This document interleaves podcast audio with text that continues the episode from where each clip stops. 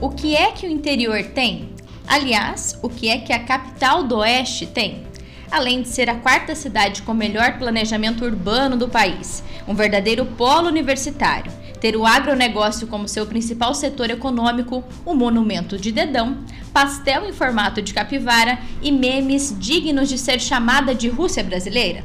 Sabe o que mais Cascavel tem? Muitos talentos talentos de tantas áreas diferentes que levam o nome da nossa cidade para longe, sem esquecer das suas raízes.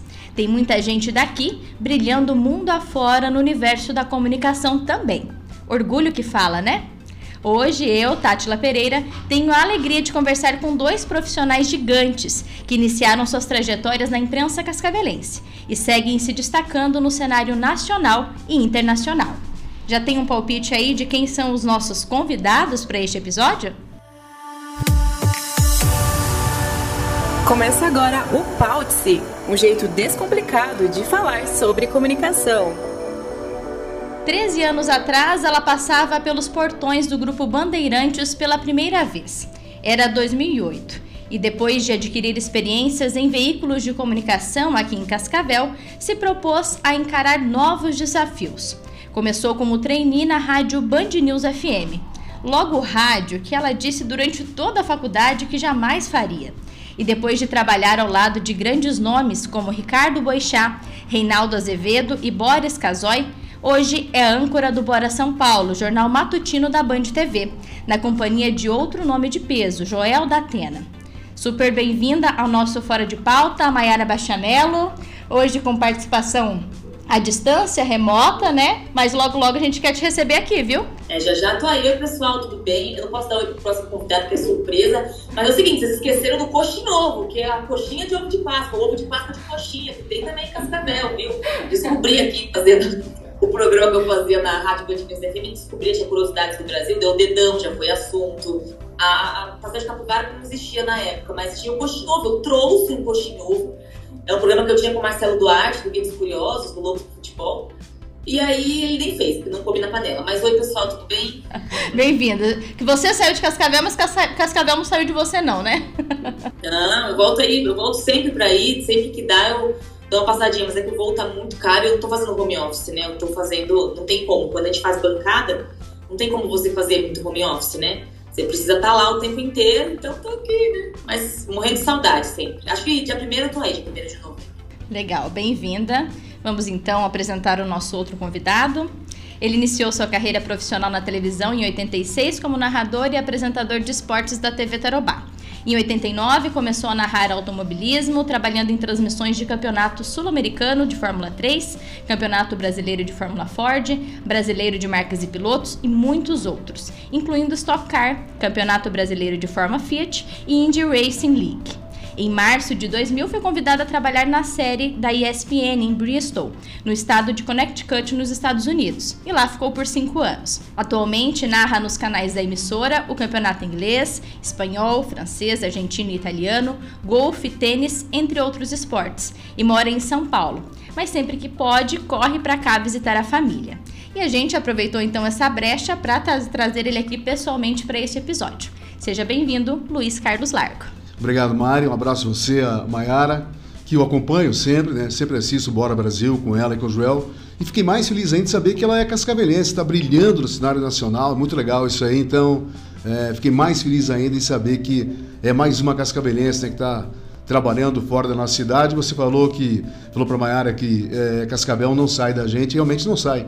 É, eu estou há tanto tempo agora aqui em Cis nesse período de home office, que até as pessoas perguntam, Largo, pô, você voltou para Cascavel? Você está morando aqui? Você está trabalhando aonde? Sabe, assim, perguntam. Eu falo, não, estou fazendo home office, aproveitando essa, essa oportunidade, né? Infelizmente tem essa pandemia, mas teve para mim, pelo menos, esse lado bom de poder vir para Cascavel, de ver meus familiares, meus pais, meus irmãos. É, ao contrário da Maiara, que ela falou que ela tem que fazer no estúdio, né? É, pela situação de, de apresentadora. E, então, estar aqui em Cascavel é sempre uma alegria muito enorme, foi a cidade que me revelou e que eu sou grato demais. Bom, eu comecei o episódio exaltando os pontos relevantes aqui da nossa cidade, né? Inclusive alguns memes. Mas o que que Cascavel tem que São Paulo não tem? Bom, para mim acho que é tranquilidade. Tudo aqui é perto, né? Quando você anda em São Paulo, tudo é longe, é difícil de chegar.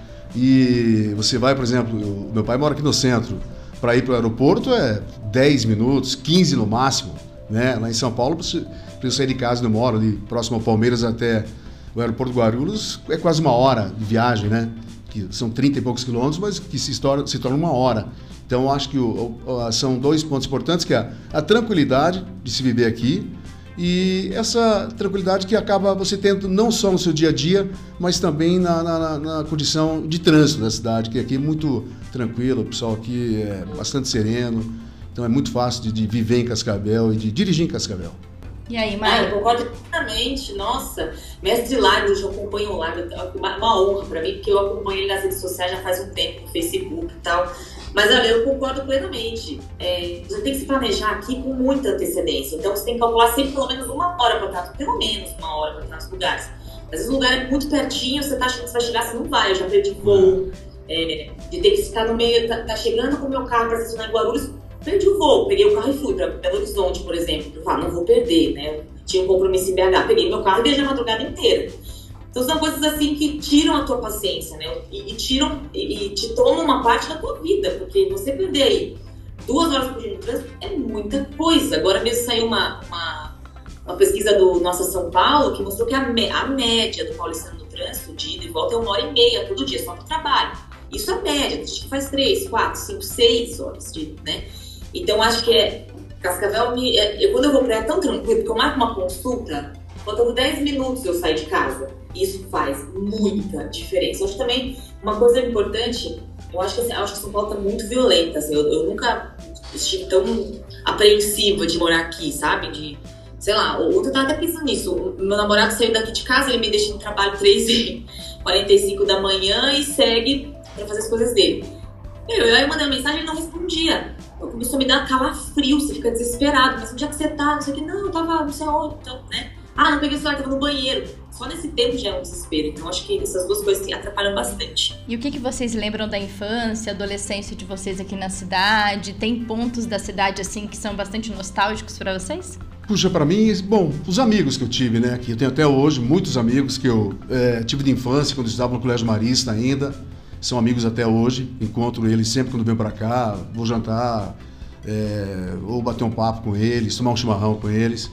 E eu acho que isso é a principal coisa que, que, que vem na minha lembrança quando eu penso em Cascavel. Viu meus pais, logicamente, né, meus pais, meus irmãos, mas também encontrar e reencontrar os amigos, relembrar de, de lugares. Ah, aqui, aqui era um restaurante, aqui era.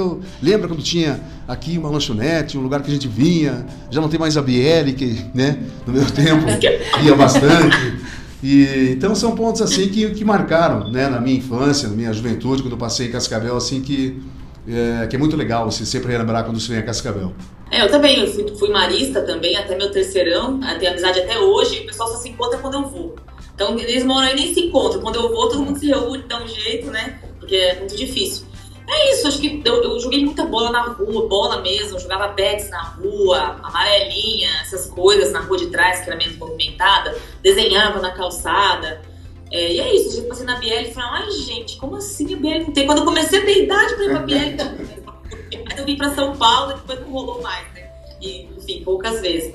Mas eu sinto muita falta, assim, lago municipal, né? O lago, todo dia eu podia caminhar no lago. Hoje, por exemplo, eu tenho que caminhar na, na rua, que é horrível. Ou pra eu ir ao Ibirapuera caminhar, que eu gosto muito, é meia hora, pelo menos pra ir, pelo menos meia hora pra voltar. E você fala, não vou. Então eu sinto muita falta dessas coisas. E vocês dois não se conheceram pessoalmente não, até não, hoje? Nunca não, se cruzaram, nem aqui nem somos, a, somos amigos das redes sociais, mas não pessoalmente não.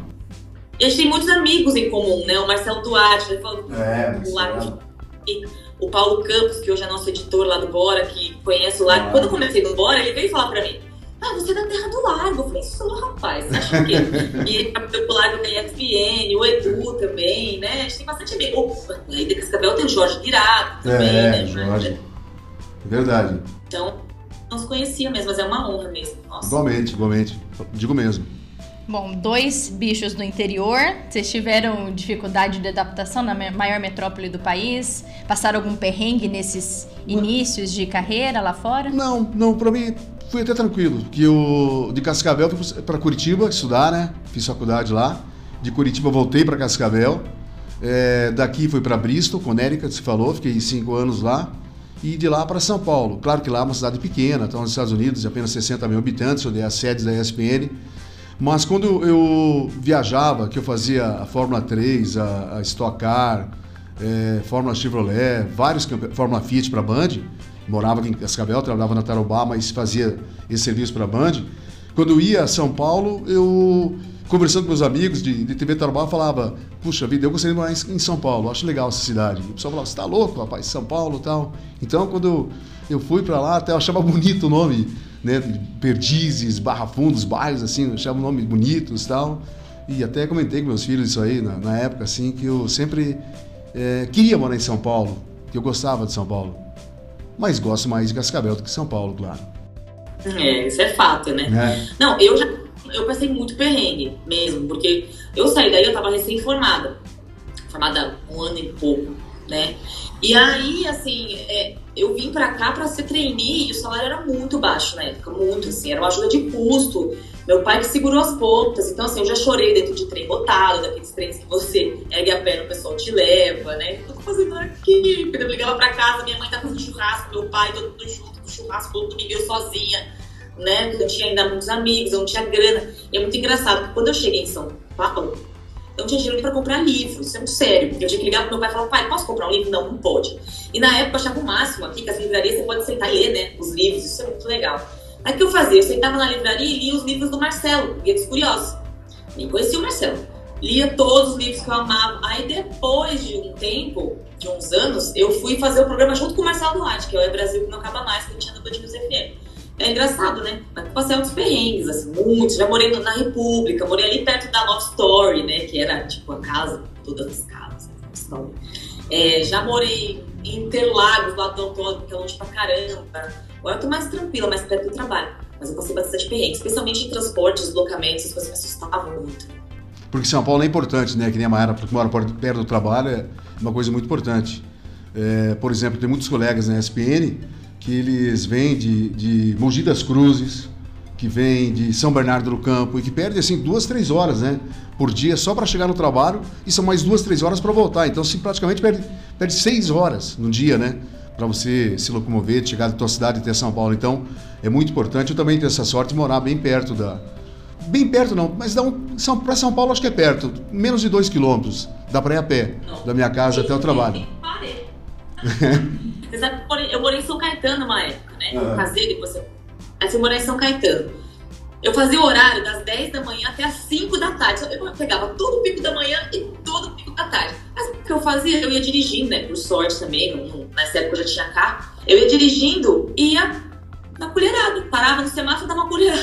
De novo, Otimizar, né? E não tinha podcast na época, então você não tinha o que ouvir. Eu baixava audiolivro. Nossa, mas é um perrengue chique porque eu tava de carro. a condição já tinha melhorado, né? é, um pouco. Maiara, e aqui em Cascavel, onde que você trabalhou? E conta melhor pra gente essa história de que nunca vou fazer rádio, né? Ou cuspir ah. pra cima e cair na testa. Resumindo muito, eu sempre quis ser jornalista, desde criança, fazer jornalzinho pra minha família. No, no Marista eu tinha dois jornalzinhos, jornaizinhos. Um era de fofoca, que era o que mais bombava, continua até hoje, né? O fofoca bomba mesmo. E o outro era os assuntos mais sérios. Quando eu, eu, fiz jornalismo, mas eu dava aula de inglês na New York School, que eu era, dei aula desde, comecei a dar aula lá com 15, 16 anos. Da Denise Veronese. Da Denise, né? Oi? A New York School. É, maravilhoso. Figuraça. E aí, assim, aí nesse tempo, eu ganhava, eu ganhava meu salário. E aí a KTV me chamou no último semestre da faculdade para ser repórter. Eu fui, fiquei lá na KTV, mas eu fiquei até o último momento para poder é, trabalhar como como estagiária, né? Porque eu ia ganhar menos, estagiária ganhava menos. Mas fui. Aí fiquei lá, é, fiquei na KTV um ano e, e um pouquinho, coisa, não foi muito tempo, um ano e três meses. Daí eu já pensava, meu, eu quero ir embora, eu quero ir embora. E quando eu fiz faculdade, eu falei assim, cara, eu quero escrever revista, achava o máximo. Hoje eu vejo que não tem meu perfil, eu sou um perfil de última hora, tem que resolver. Vem a bomba, eu apago a bomba, é assim, desarma bomba, é assim vai. E aí, quando eu caí na faculdade, encontrei o Bruno, né? E o Bruno dizia isso pra mim, o Sérgio Bruno. Não, porque você vai fazer. Você vai fazer rádio? Eu falei, que rádio? O que, que é que vi rádio? Aí acabei. Mas TV eu nunca quis também. TV eu nunca quis, apesar de trabalhar na KTV. Você vê que eu sempre tô nadando contra a maré. E aí depois desse tempo que eu fui, tava na KTV, eu falei, não, eu não quero mais ficar aqui. Porque daí aí eu saí da KTV, na verdade, procurei emprego em outros lugares também, para testar outros lugares. Mas eu batia na porta, ninguém às vezes nem me ouvia. Bati em todas as TVs que vocês imaginarem. Que era a única coisa que eu pensava, né? Em que podia trabalhar e que eu sabia fazer, né? E aí eu falei, ah, não, não deu, mas eu vou tentar treinar. Eu comecei a tentar os trainees, daí eu treinar da, na época, era, hoje é Mondelez, na época era Craft Alimentos, Curitiba, então eu viajava pra caramba.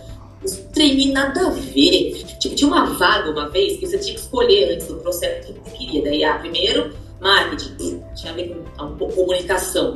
No outro, não sei o quê. Aí, eu, eu nunca esqueço, eu esqueci, eu escrevi Contei que eu queria fazer supply chain, era a única opção que me restava. O que, era? Não sabia.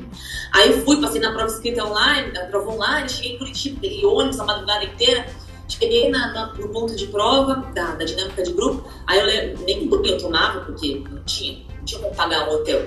Aí comecei a fazer a dinâmica de grupo. Olá, bem-vindos à dinâmica de grupo do Supply Chain. Falei, nossa senhora, eu caí justamente na coisa que eu não sei o que é. Aí fui, fui fazendo a dinâmica, tinha acho que 15 pessoas, um falava mandarim, outro isso, tinha morado na PQP, eu lá. Aí, ah, vamos anunciar as duas pessoas que passaram e vou para agora para uma entrevista com o gestor. Fulano e a Maiara. Falei, nossa, velho. Beleza, vou. Aí na hora, como era, ah, chama pra salinha, né? Olá, Maiara, tudo bem? Ah, tudo, né? Por que você quer supply chain? Eu não sei o que é supply chain. Começou a chorar na frente da mulher que eu sabia, eu tinha escolhido. Aí acabou a entrevista, né? É horrível. E depois disso, abriu o treino da Band, que eu tava fazendo concomitante com o treino da RBS. O treino da RBS eu tava já na penúltima etapa. E o da Band seria a primeira prova presencial. Na, no Mackenzie aqui, a Band fechava o Mackenzie.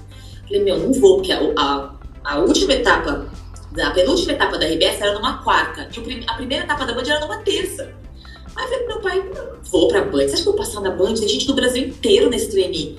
Imagina, da RBS já tô ali, né, na boca. Eu falei, não, faz assim, eu te pago um ônibus, você vai pra São Paulo, faz, passa a madrugada no ônibus, faz. Aí eu te pago um avião pra Florianópolis e tu vai pra Florianópolis. E eu te pago um hotel. E daí meu pai, nossa, o dinheiro não sei de onde. Aí eu fiz. Daí na, na RBS eu não consegui, na Band eu passei. Daí foi passando, passando, passando. E estamos aí, né? Sabe-se lá o que eu regava em mim, mas vira alguma coisa. Olha aí, tivemos uma coisa em comum, né? O Jorge Guirado aí, tá vendo? Aham, né? tem um ponto em comum. Exatamente. Panteão. Nossa, já, já vivia nos problemas da New York School.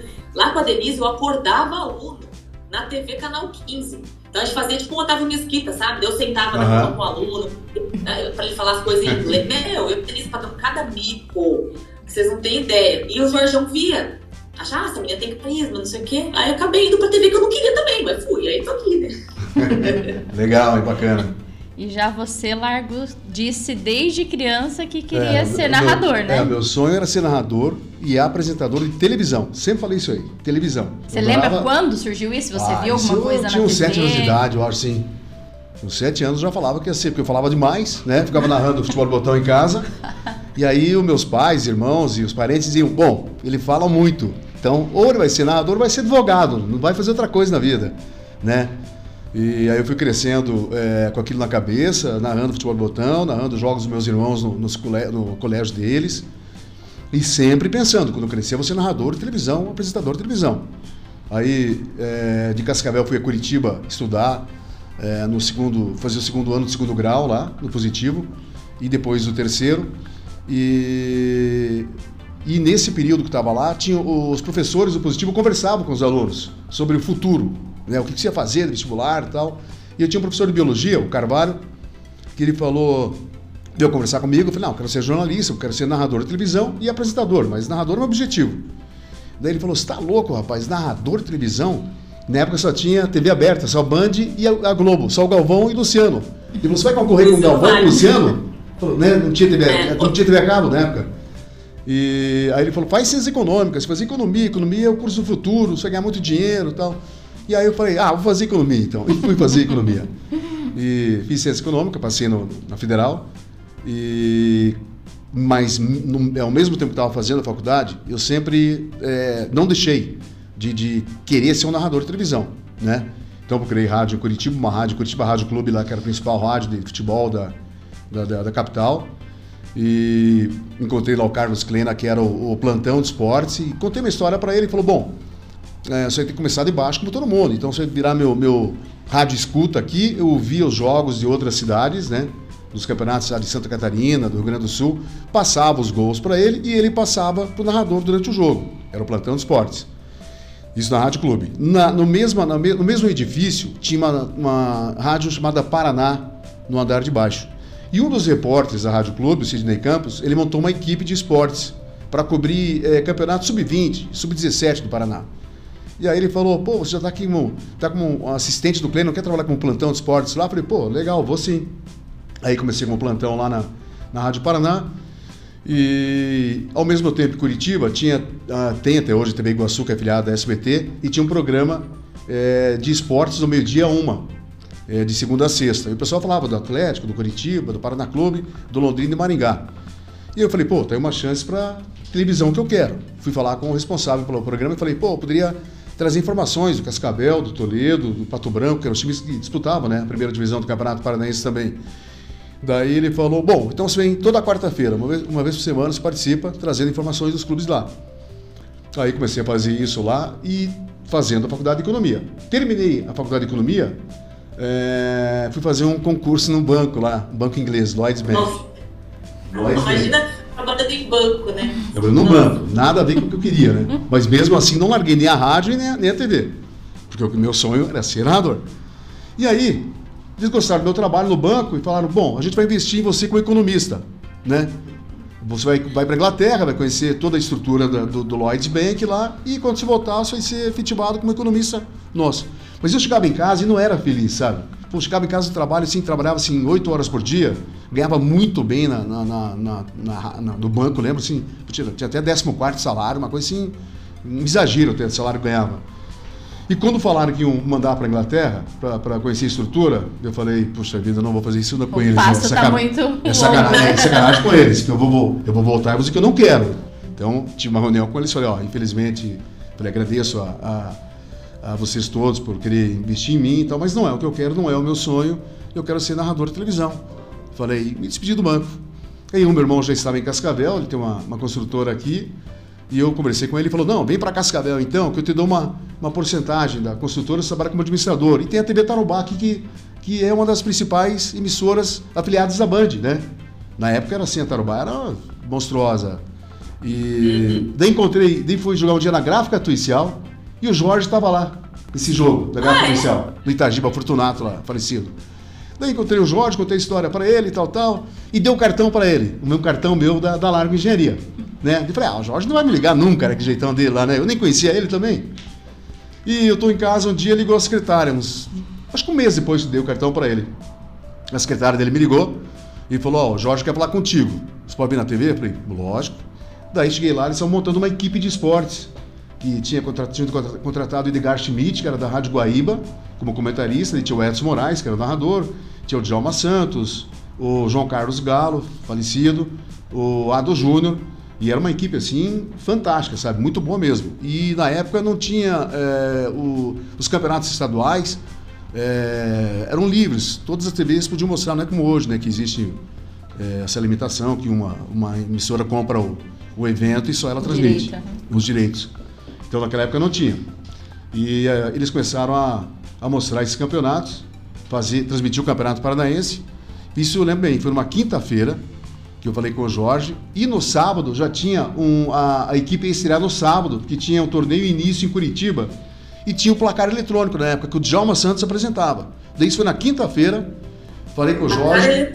É, o placar eletrônico. E o, o Jorge falou: bom, a equipe toda vai para Curitiba e tem o placar eletrônico no sábado. Você não apresenta o placar eletrônico? Mas como eu, eu, eu, treinava tanto, sabe? Eu chegava em casa, colocava um espelho, lá em Curitiba então, colocava um espelho na, na frente da mesa, pegava o jornal, ficava lendo, lendo, lendo, lendo. Falei, ah, vou apresentar. Daí é, apresentei o placar eletrônico, o Jorge gostou muito lá, tal, me elogiou lá no, durante os jogos que ele estava narrando. E daí comecei ali na Tarobá, narrando automobilismo, aí apareceram assim, várias categorias da Band, né, que Maera está lá hoje. Então eu trabalhava no Tarobá e ao mesmo tempo fazia Fórmula 3, Stock Car, Fórmula Chevrolet, Fórmula Fiat, tudo para Band. Então eu tava aqui e lá, aqui e lá, direto, mas eu ia nos autódromos, né? Então foi praticamente ali. Também depois pintou futebol, também narrava jogos dos times de Curitiba para Band, do Campeonato Brasileiro. Tinha o Londrina na Série B, que a Band mostrava também, fazia jogos em Londrina.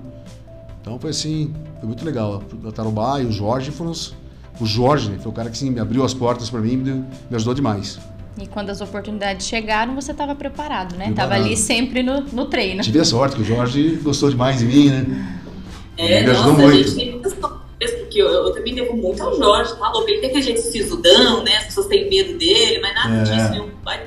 Não, né? é um coração gigante, né? Ele é muito bacana. É justo. Aí uma referência, a gente pode é. dizer até mesmo no país, né? Mesmo Verdade. estando no interior, é uma referência inteiro, chefe de operações aqui da Band, sempre fala dele. Fala da Eliane também, né? A Eliane, putz, a Eliane foi sensacional também. Foi, eu falo que, ela foi uma mãe, ela vai ficar brava porque ela não tem nada minha Mãe só do Benjamin. Gente, falando desses grandes centros que vocês têm oportunidade de trabalhar hoje, né? Algum, alguma pessoa que vocês puderam conhecer, que vocês sonhavam, assim, e puderam conhecer por conta do trabalho? Lembram de alguém específico? Quer falar, Mayara? Que... Ah, é, pra mim, acho que o próprio Marcelo, né, que eu admirava muito, trabalhar com o Boechat também foi muito enriquecedor. Hoje, se eu faço o que eu faço, eu consigo fazer, segurar um ao vivo por horas e horas, muito por causa dele. Grande flamenguista. Grande, grande, flamenguista, como eu. Isso, exatamente, ah. sim. E aí ele, ele, eu lembro que quando eu tava na Boate Kiss, a gente, eu, fazia, eu fui sozinha pela rádio, trabalhei basicamente eu me produzindo e tal, e ele me deu muita oportunidade de entrar no ar, de, de falar, ele era muito generoso, né? Pra mim, foi basicamente assim, de ter trabalhado com ele, ter trabalhado com o Boris também, o Boris, que é um querido, assim, uma pessoa muito bacana. É... E, enfim, que, e, e assim, tem muitas oportunidades também que a gente não tem, né, de, de grandes eventos. Eu fui pra Brumadinho, por exemplo, que foi uma coisa muito enriquecedora, apesar de muito triste também. Né? Eu consegui fazer os 10 anos do Furacão Katrina lá em Nova Orleans. Então, são oportunidades que a gente, que eu vejo hoje, assim, tudo que eu passo, eu sofro até hoje, a gente cansa muito, né? Essa vida não é muito fácil, ficar longe das pessoas que a gente gosta. Aí eu paro e penso assim, ah, não, peraí, tudo que eu conheci, tudo que eu aprendi, as coisas que eu vivi, né? É muito é porque eu tô aqui. Então, acho que, isso, que são as pessoas mesmo. O, o deve ter um monte de gente, né? Porque é, não, que no futebol, né? Mais, mais, jogadores de futebol, assim. Também o Rubens Barrichello já foi meu comentarista, narrei corrida dele, dele também. O Felipe Massa, por exemplo, narrei a primeira é, corrida dele em automobilismo, primeira vitória dele, primeiro título dele na Fórmula Chevrolet. É, e depois, assim, como comentarista, como companheiros, lá tem o Surim, que foi meu comentarista, jogou muito é, foram três Copas do Mundo pela Argentina, foi capitão da Argentina nas três Copas. Ah, agora o Lugano é comentarista comigo no Campeonato Argentino, Silas também. E são vários e vários assim que, que a gente acaba convivendo, né, por, por trabalhar nessa área de, de esportes. Então, tem muito mais ligação com o jogador de futebol do que outras personalidades assim.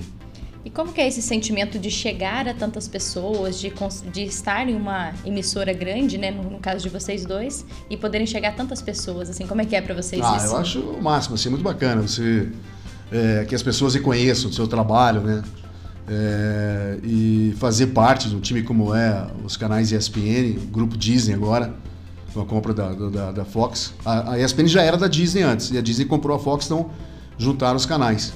Mas é sim gratificante, assim, é um, um prazer enorme. Você, você termina um trabalho, eu acho que o sentimento da Maiara deve ser isso também. Você termina, você dá aquele, sabe, aquela, aquele, aquela sensação de trabalho é, realizado, de satisfação, de dever cumprido, sabe, de felicidade, né? Assim, eu pelo menos me sinto assim. Termina um jogo, que nem eu fiz ontem um, o jogo do campeonato francês ontem, você termina o trabalho e fala, puxa, que legal, foi bacana, foi, foi legal, mais um dia de trabalho daquilo que eu queria fazer, sabe? Eu acho que nada, do, nada melhor do que você é, realizar o teu sonho a cada dia, fazer aquilo que você planejou, sabe? Buscar aquilo e se sentir realizado. Isso é o, é o que mais vale nessa vida, eu acho. Não tem dinheiro que pague. Não, com certeza. Aliás, eu fazer uma pergunta pro que falou da Disney. É verdade que o funcionário da ESPN ganha ingresso pra entrar na Disney? Você não paga pra entrar nos parques? Não, não, eles dão, mas dão pra, não pra PJs, entendeu? Ah. ah a maioria é PJ lá, a maioria é PJ. Só da carteira assinada, então. Quando eu então. pra lá, eu tenho que pedir pra alguém que, que, que não seja PJ. Não, pra mim também, assim, eu uma vez fui pra, lembrei agora, eu fui pra Disney, a convite da própria Disney, fui uhum. no cruzeiro, tudo na, na fachona, assim, entramos no parque antes de todo mundo, parque vazio, só tinha gente, de jornalista lá e tal. E foi muito bacana. Mas é muito legal você chegar às pessoas, e assim, eu acho também chegar às pessoas que você admira, né, Raul? Por exemplo, lá veio embora, né, também, acho muito legal. Uma vez eu tava na rádio, eu e o Marcelo, a gente ia participar de um programa tal, e aí o Maurício de Souza era convidado também do programa, ele ia participar aquele dia. Daí o Maurício de Souza chegou, levaram ele lá pro cafezinho, lá no fundão, sabe? No fundão do cafezinho. Aí, ah, Mayara, vai lá com o Marcelo, vamos, vamos, conversa lá com o Maurício pra ele não ficar sem fazer nada, né? Tá? Ele e aquela, a filha dele, a Marina, que é artista. Aí nós chegamos lá os dois. Ai, Maurício, tudo bem dele? Ai, eu adoro a briga de vocês dois, porque eu adoro o seu programa. ele, de Maurício de Souza. E ele ouvia, porque ele falava, não, porque aquele dia que vocês brigaram, que a gente brigava com a mãe. Cadê, né? A gente brigava tinha o super trunfo das cidades, não sei o quê. Nossa, aquele dia que vocês brigaram por causa de tal coisa, ai, eu amei. Então aquele dia assim, eu zerei a vida, porque eu lembro, eu em Cascavel, um dia escrevi uma mensagem, mandei uma carta pro Maurício, pra, pra Maurício Souza Produções, pedindo se ele poderia me dar um autógrafo de caneta, porque eu, sabe, eu ficava com medo de mandar aquele autógrafo impresso, sabe? ah, eu quero um autógrafo, mas eu quero de caneta. Ele escreveu pra mim. Agora, esses dias eu mandei até pra Marina. Falei, ô oh, Marina, eu preciso com seu pai. Então, acho que tem, essas coisas são muito legais. Quando você tá num, num, num lugar e vê o reconhecimento. Esses dias eu estava num casamento em Maringá. E aí, porque a rádio me, dava, me dava muito mais. Chegar em mais lugares, porque a rádio é nacional, né? O Bora, Bora Brasil apresentou algumas vezes, mas mesmo o Bora Brasil não chega até todo mundo como a rádio. E aí eu tava no casamento e aí veio um convidado do casamento falar comigo porque gostava do meu trabalho com o Reinaldo Azevedo e não sei o quê. Então é muito gratificante. Isso que o Largo falou, da gente se sentir realizado com o que a gente faz, sabe? A gente trabalha, a gente fica longe da família, a gente, principalmente de Largo, trabalha sábado, domingo, feriado, Natal, Ano Novo desmarca a viagem em cima da hora porque apareceu alguma coisa. E aí esses momentos fazem muito valer a pena e o fato de a gente fazer o que a gente gosta, né? O Largo ia ser muito infeliz ganhando rios de dinheiro no Dot Bank, por exemplo. Claro. Aposto. É isso aí. E no teu caso, Largo, esse trabalho fora daqui de Cascavel te possibilitou não só conhecer grandes centros aqui, mas fora também, do Brasil também, também, né? Exatamente. Conta pra gente esses pontos do mundo que você já conhece. Então, é, nos Estados Unidos, eu narrei até pela Band, é, quando o Luciano, na, na época que eu estava aqui ainda, e o Luciano narrava a Indy Race League, depois virou a Fórmula Indy, ele já estava no final, assim, estava meio cansado, então o Luciano do Vale já, ele não estava mais querendo viajar. E isso foi em 90 e 2007 por aí.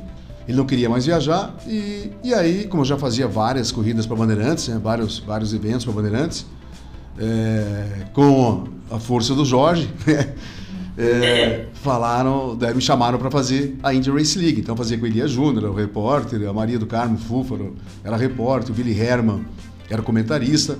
Então viajei para muitos lugares dos Estados Unidos, sabe, para narrar em loco mesmo. Fazia. É, e, mas o trabalho na ESPN, muita gente fala assim: ah, você viaja para Inglaterra, você viaja para Espanha, você viaja. Não, não é. A gente faz no estúdio mesmo, lá em São Paulo, né? O pessoal tem essa, essa imaginação, sempre que você, você faz campeonato francês, você vai para a França. Mas não, você recebe a imagem no estúdio e narra dali mesmo, sabe? Então, em termos de viagem, foram muito mais viagens particulares que eu fiz assim para outros, vários outros países. Não, não a trabalho, né? A trabalho foi foram poucas viagens que eu fiz muitas para a Argentina, quando eu narrava a Fórmula 3 sul-americana, ia muito para a Argentina, para o Uruguai, para o Chile. É, mas assim, em termos de. Depois que eu entrei na ESPN, foram poucas viagens que eu fiz assim, a trabalho mesmo. Fui mais viagens a particular com a família. Particular. É o tal do tubo, né? Hoje o jogo vai ser transmitido no tubo. É, tudo Aí, tubo. Sabe, uma vez, eu não vou falar o nome, eu vou falar o milagre, mas não ponto santo, mas uma vez um narrador conhecidíssimo que trabalhou lá na, comigo na rádio, ele estava narrando no tubo. E a gente perdeu a conexão com. Eu juro por Deus que ele continuou narrando o jogo como se fosse o jogo. E não, isso acontece, né? Isso acontece com mais coisa que a gente imagina. Não, mas ontem aconteceu isso comigo. Até o Luiz Felipe tá do meu lado ele viu, né, Luiz? Ontem eu estava narrando o jogo do Campeonato Francês e deu problema na internet. Então a imagem minha estava horrível. Nem via o número da camisa do jogador, nada. Porque eu narro do, do notebook, né? A imagem pequenininha. E a imagem que as pessoas têm em casa é, até conversando com muitas pessoas aqui em Cascavel, que eles falam, pô, quantos, quantos monitores você tem na frente para ver as imagens? Falei, nenhuma, é o que você tem em casa. Falei, o meu é um notebook lá. E ontem travava demais o jogo. Pô, você tem que ficar ali enrolando e tal. E era Oswaldo Pascoal, até que trabalhou muito na Band, há muito tempo na Band, era comentarista. Daí o sinal dele estava melhor que o meu, né? Eu mandei mensagem para ele, Pascoal, ali. não tô vendo nada aqui. Então você tem que me ajudar aí. E aconteceu um lance com a imagem, sim, desfocado demais, não dá pra identificar, e o juiz marcou um pênalti. Daí na hora eu fiquei em dúvida, né? Tava perto da área. Daí eu falei assim, e esse, e esse lance agora aí, Pascoal? Ele falou, é, o árbitro marcou Levantou, pênalti. Senão eu não tinha visto que tinha acontecido. E tão ruim tava a imagem, né? Tava Não, e a horrível. gente, às vezes, eu acho que as pessoas que estão Você aí. virar um bem- artista na hora, né? Oi? Você vira um artista na hora, você tem que criar alguma coisa. Sim. Você não me inventou narração, né? Quando ficava, ele inventou narração. E eu desesperada, atrás de um, de um, de um streaming, pra tentar achar o jogo. Até uma hora eu falei, fulano, toma aqui o jogo. E daí dei pra ele e falei, para com isso. Não sei nem que louco que deu, mas aí eu não vi, sabe? Mas as pessoas acham, costumam achar, né, Lara, que a gente- às vezes a gente está num grande, uma grande rede de comunicação é, que não tem perrengue, que Claro. o que mais é perrengue? Você usa TP lá, né, Mayara? Usa bastante TP? Bastante teleprompter? Então, não. Ah, não. O Jornal da Jamais improviso Pesado. mesmo. É mais É, O improviso. Jornal da Band, basicamente TP. Nós é tipo uma cabeça ou outra, mas a gente troca muita ideia. Ah, não, legal, que- legal. Então, sei lá, às vezes o Joel tá falando alguma coisa, que, enfim, o jornal é muito dele, né, ali. Mas eu já tô ali no Twitter tentando arrumar, ó, Joel, aconteceu isso, isso, isso, não sei o quê. Ah, é, o- hoje a linha do trem, o trem da linha 5 parou, de onde a onde? Aí tem que falar. E muito isso na rádio, me deu. Porque tem muita gente que faz ali a TV, ali a TP, que não consegue fazer É, um. Claro, né? improviso, né? Que o TP é É, eu traidor, na né? rádio, por exemplo, terrorista, eu ia lá, arrumava alguém que estava em Nova York, que viu o atentado e eu entrevistava ao vivo. Então eu entrevistava em inglês e a pessoa ia falando, ia aparecendo, baixava o áudio e eu ia traduzindo simultâneo. Então você pega uns macetes assim, na, na loucura do rádio, de 24 horas de notícia, né? Que, meu, você não imagina, né? Perrengues e mais perrengues, e perrengues do ao vivo, perrengues do quê. Esses dias eu falei assim, ó, eu tava tão cansado. Aí me veio um TP. Daí eu tenho uma, eu, eu gaguejo muito mais em TP do que na Improviso. blá. Aí veio assim, era uma estátua de Buda que tinham lançado, eu fui lá e li que era estátua de bunda. Também deixa ninguém. Horrível. E aí não- eu não quis olhar pro Joel, sabe? Se eu olhar pra esse safado agora, ele vai começar a rir, porque ele é o mais sacana, né? Aí eu. Né, Estátua de bunda. Eu não olhei, sabe? Era o final do programa, que vinha o Edu Guedes na sequência. Falei, nossa, se eu ficar aqui rindo, né? Tô ferrada. Daí eu tive que. Não conseguia nem olhar pra cara dele. Vamos já aproveitar que você falou um pouquinho do cansaço aí, Mayara. Como que é a tua rotina, por favor, minha filha? Deixa a gente entender. O jornal começa às seis. Você já falou 10 ali pra que 10 para 6. Então você sai de casa às 3 e meia da manhã, é isso? Não, eu acordo três e meia, Ah. eu moro dá oito minutos da Band de madrugada. Eu acordo três e meia, deixo tudo pronto e só me arrumo e, e saio. Aí eu, tenho, eu chego lá por volta de umas 4 e 10, mais ou menos, o jornal começa 10 para 6. Aí eu vou pra maquiagem, quando eu tô na maquiagem eu tô ouvindo o, o jornal do dia anterior e tô assistindo ao mesmo tempo ali o primeiro jornal que tá atrás, fico olhando ali no, no espelho. Aí eu vou pro figurino, me troco, já, já também vendo, assistindo ao jornal no YouTube, que vem antes, que muito do nosso material vem também no primeiro jornal. E aí dá, dá o tempo só pra eu sentar lá, olhar a previsão do tempo, que eu faço também a previsão do tempo, né? Eu monto a previsão do tempo, aquelas, aquelas coisas todas a gente monta. Eu o que vai usar, que cidades vai usar. E tudo isso é toque de caixa, né? E leio um pouco, claro, o que vai ao ar, né? As coisas e tal, pra saber mais ou menos o que, que eu posso contribuir. Porque, por exemplo, eu não sou muito de contribuir em caso de polícia, não sou, sabe? Então, o é um defensor da maioridade penal. Eu já tenho minhas ressalvas com a maioridade penal. Eu acho que tem, assim, bem feito. Então, é, é isso. E, é muita, e aí depois, a maioria dos dias, eu faço reportagem ainda. Então, é, faço da redação, faço Skype, gravo uma passagem, gravo muita coisa sozinha, porque eu aprendi a ser vídeo repórter, então acaba sendo uma meio mão na roda ali pra todo mundo, né?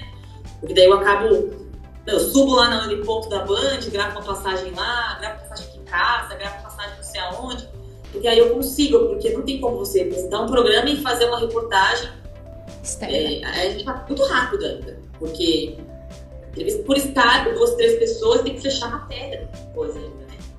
Então, acaba que tem que ser tudo na, no toque de caixa, mas é bem cansativo. Eu vou dormir sete e meia, sete e meia eu já tô... Ia te perguntar isso mesmo. Que hora você vai pra cama?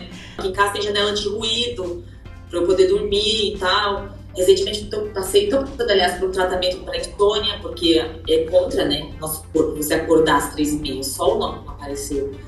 Então, tô assim, chega tipo, tá hora, tem que estar aqui, mas eu chega umas 5 horas, eu boto um óculos escuro pra estimular a produção de melatonina e meu corpo começar a entender que tá na hora de ir pra cama. Então é bem bizarro, assim, é bem complexo. Bota todo mundo pra dormir, viu? Meu namorado, quando vem aqui, meu namorado trabalha na TV Cultura, às 7 da manhã. Aí, quando ele, ele não tem que acordar tão cedo, mas ele acorda pra ir comigo. Eu boto ontem, pô, filho, desliga essa televisão, vamos desligar, desliga os aparelhos. Também, aquele ponto. Então é complicado, mas é assim, tem, tem jeito. E Você, Largo, como que é a tua rotina, É, eu antes de não- cada jogo, como é que É, o meu diferente da Maiara, eu não tenho um horário fixo, né? Por exemplo, no, no- na semana passada, no sábado, eu narrei um jogo às 8h30 da manhã, então eu acordei tipo 6h30, que já tinha deixado pronto o jogo, né? É, No final de semana agora, no sábado, tenho um programa de gols da Premier League às 2 da tarde, tem um jogo do Campeonato Argentino às 8 horas da noite.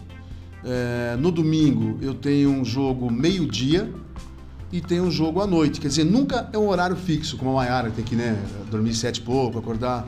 Então, para mim, varia bastante. Já aconteceu comigo, eu narrar um Campeonato Mundial de Superbike na, na ESPN, nós tínhamos a- a- esse evento, e tinha corridas, algumas na China. Então, era três da madrugada, né, de sábado para domingo. Mas também não era sempre. Era assim, tipo, duas vezes, três vezes por ano, né? Não é como a Maiara que de segunda a sexta, né? Essa rotina sua, né? É, não, a minha vantagem é que eu tenho horário, eu tenho rotina, né?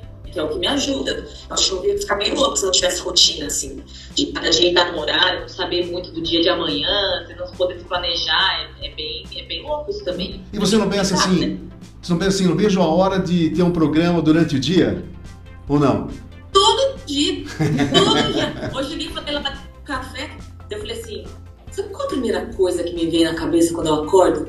Até quando vai isso? E depois eu penso, hoje vou ver da minha arte, vou largar tudo e vou pra praia, vou trabalhar né? Então todo, todo dia. Mas daí depois eu me organizo, não, ah, vamos trabalhar. Porque a gente faz o que a gente gosta, né? Eu, Claro. eu tô numa posição assim, muito pra estar aqui. Então, eu tenho perrengue, é, passei por muitas situações difíceis, né? Hoje eu posso dizer que eu tô um pouco mais. E, tipo, eu faço as matérias que eu gosto, eu sugiro as coisas que eu faço. Não, ninguém me manda pra PQP, que é uma coisa que eu nunca gostei muito, assim. é, não sou muito jornalista nesse sentido. Então é isso, né? Tem que aguentar, mas todo dia, todo dia é um questionamento, todo dia. É é um questionamento na minha cabeça. O que eu tô fazendo aqui? Mas é isso, olha o sono. Bom, pessoal, pra gente Não é encerrar, o nosso podcast ele é muito ouvido por profissionais da comunicação, pessoal que estuda comunicação, né? E com certeza o pessoal tá lá- ali com os olhinhos brilhando, ouvindo as histórias de vocês, pessoas que têm desejo de fazer sucesso fora daqui. Então, gostariam de alguns conselhos de vocês, então, para quem quer sair de Cascavel, quer para um grande centro. Eu acho que dedicação é uma das coisas, assim, os fatores principais, sabe? É, eu vejo que muita gente entra em contato comigo, talvez seja com a Maiara, é, em redes sociais e fala, Largo, pô, eu queria trabalhar na, na ESPN, ser narrador na ESPN, sabe? Eu quero, quero ser narrador na ESPN. Como é que eu faço? Eu falo, ó, bom, você, você tem que seguir uma, uma linha como, por exemplo, eu, se- graças a Deus, segui e consegui. É, foi de dedicação, assim, total extrema. É, por exemplo, além de, de ficar pegando jornal na frente do espelho ficar apresentando como se fosse um telejornal, muitas vezes eu baixava um volume no jogo de futebol, pegava a escalação, ficava narrando em casa. Isso é muito importante. Isso é uma coisa assim super importante quando você chegar para apresentar alguma coisa ou fazer um teste em algum lugar. Se você eh, se preparou dessa forma, por exemplo, você vai fazer pô, com maior tranquilidade um, um jogo de futebol na hora de um teste que você fizer para uma televisão, ou um rádio, ou qualquer coisa. Então acho que é importante você ser persistente, sabe? E se dedicar bastante. Eu acho que isso é uma coisa fundamental. E correr atrás do seu sonho como eu, eu corri. Eu queria ser o, o narrador de televisão e graças a Deus eu consegui ser. Sou muito realizado. É, e uma coisa que você vê que eu acho que tanto na minha história quanto do Lago, não, nada veio fácil. Então, o Lago Não. fazia faculdade de economia, trabalhava, e aí o tempo que sobrava ele ia fazer bico lá no esporte, não Claro. ganhando nada, posso Ó, ganhava um X-salada e uma coca. Sério, sério mesmo. O salário era esse, o salário e uma coca. Na, na rádio que eu comecei. Não tinha salário. É, Então é isso, tipo, eu acho que é, ninguém começa. Ah, bati na porta da Band, oi, posso trabalhar aí? Pode, entra aqui. né? Eu acho é, também não é assim, né? Eu fiz muito treino, eu pesquisei, eu estudei línguas, eu fui atrás das coisas. Não é fácil, não, eu ganhei uma bolsa, eu comecei na minha bolsa, fui atrás e consegui. É, então, assim, você tem que estar preparado, eu acho. Eu vejo muitos jornalistas que não lê. Você vê galera que escreve assim, você fala, a pessoa não lê. Então, assim, não- gente que não lê, gente que não está preparada para as coisas, né? É, hoje o que não falta é curso de graça. Hoje é uma, muito mais fácil que na nossa época, porque você tinha internet nem rolava. Então, assim, eu acho que, primeiro, é, é, é isso, dedicação, se prepare, porque a, quando tiver uma vaga, você está pronto, não deixe de buscar as coisas e uma outra coisa também, assim, às vezes você acha que a saída para você é trabalhar num grande meio de comunicação, mas você pode empreender, hoje mais do que nunca. Hoje você faz reportagem com o celular, que é o que eu faço, né? Então, por que você investe num canal, investe numa coisa que você acredita que você gosta? Não estou dizendo que ah, vai dar certo. Mas você também pode ser chefe de si mesmo, pode empreender. O Bruno falava muito isso na faculdade. Ah, eu fico falando de trabalhar em Globo, em ESPN, Band, etc. Mas vocês podem montar o próprio negócio. E hoje está muito mais fácil, né? Então, assim, se prepare, não, não desanima e, assim, é, aceita a oportunidade. Você fala, ai, vou que ganha pouco. Ai, pouco, vai, vai. Depois você, você pensa. Ainda mais jovem, né? Hoje eu não aguento mais fazer um monte de coisa eu fazia.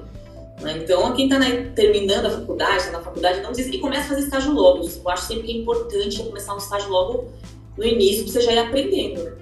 Aproveitar esse fôlego, né? Claro, no certeza. início de carreira. Tá certo. Gente, muito obrigada por Imagina. vocês terem aceitado o nosso convite. Foi muito legal conhecer um pouco mais da trajetória de vocês. E a gente já admirava de longe aqui, né? A Maiara eu já conhecia há um tempo, né? A gente teve essa possibilidade de, de conversar ali na faculdade, né? Ela veio dar uma palestra para o pessoal de jornalismo, foi muito legal. Conheci você pessoalmente nessa oportunidade. E o Largo, alguns dias aqui, veio nos visitar, né? Verdade. Muito obrigada, viu, pela participação de vocês. Eu que agradeço, obrigada. Agora tem que ir lá, porque eu sou obrigada a cortar meu cabelo. Agora nem meu cabelo mais é meu, né? Eu tenho que ir lá cortar meu cabelo. A chefe mandou cortar cabelo, que tá, né? Hoje, ó, inclusive eu deixei ele preso hoje. Nada é mais meu. Mas obrigada, obrigada Lara também por parar também para ouvir um pouco da minha história. Muito enriquecedor ouvir mais da sua, além de tudo que eu já sabia, muita coisa que eu não sabia. Obrigada, gente, de coração e tamo aí. É nóis. Agradeço também, Mari, você e cada vez mais sucesso pra Maiara aí. Da nossa. Isso aí. Novembro está convidado, então. Vem para Cascavel e passa aqui na Contele. Passo. A gente dá uma pra... Vai dar, né? Eu vou estar com as duas doses já, porque eu vou tomar Pfizer agora sexta-feira. Isso aí. tchau, tchau. Beijo, até mais. Beijo, Mayara, muito obrigada, Largo. Obrigado, e obrigada a você também que nos acompanhou até agora aqui neste episódio. Em breve voltamos com mais comunicadores aqui da nossa região. Beijo, tchau!